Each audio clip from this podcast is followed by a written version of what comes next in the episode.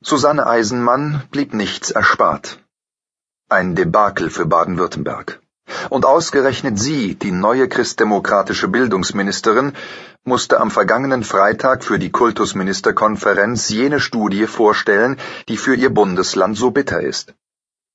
Das Institut für die Qualitätsentwicklung im Bildungswesen hat die Leistungen der Neuntklässler in Deutsch und Englisch getestet. In vielen Bundesländern sind die Schüler seit 2009 besser geworden. Doch in Baden-Württemberg, dem einstigen Bildungsmusterländle, wurden sie deutlich schlechter. Und zwar auf breiter Front. Im Testjahr 2015 scheiterten satte 25 Prozent der Schüler beim Lesen einfacher Texte. 2009 waren es erst 18 Prozent. Beim Zuhören, dem Begreifen mündlicher Texte, scheiterten 21 Prozent am geforderten Mindeststandard, 2009 12 Prozent.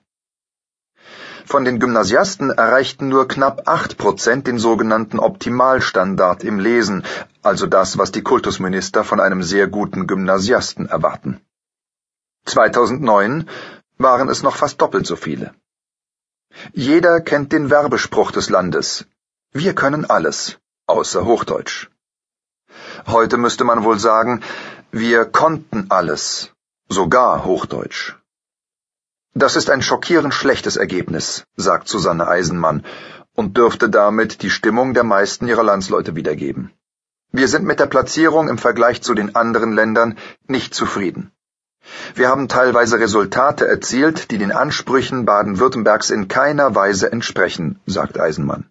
Was sie damit meint? Dass ihr Bundesland in manchen Kategorien, etwa beim Zuhören, im Tabellenkeller landete, eingerahmt von den Bildungsschmuddelkindern Nordrhein-Westfalen, Berlin und Bremen. Baden-Württemberg.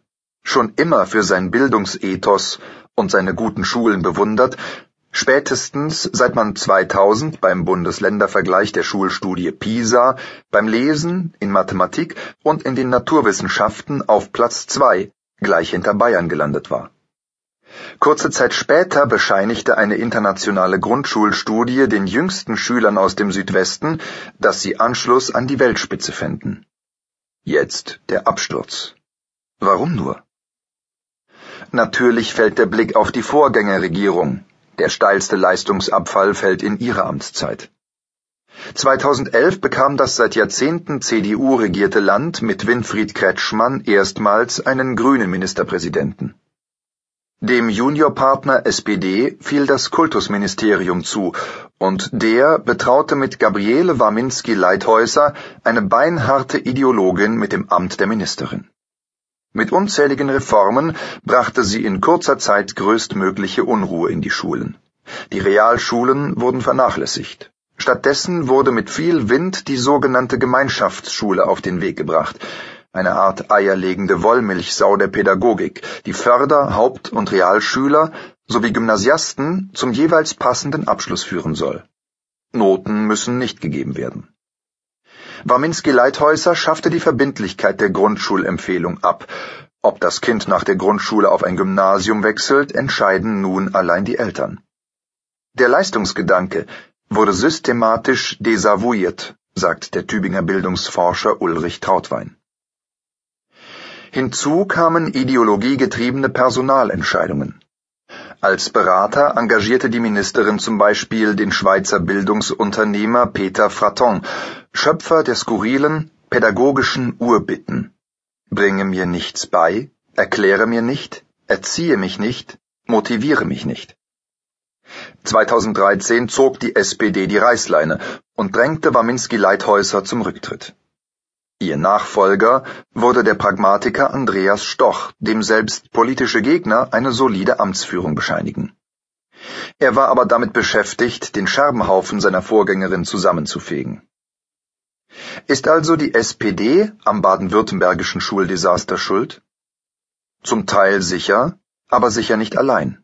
Erstens, weil einige von Warminski-Leithäusers Reformen zum Testzeitpunkt noch gar nicht umgesetzt waren.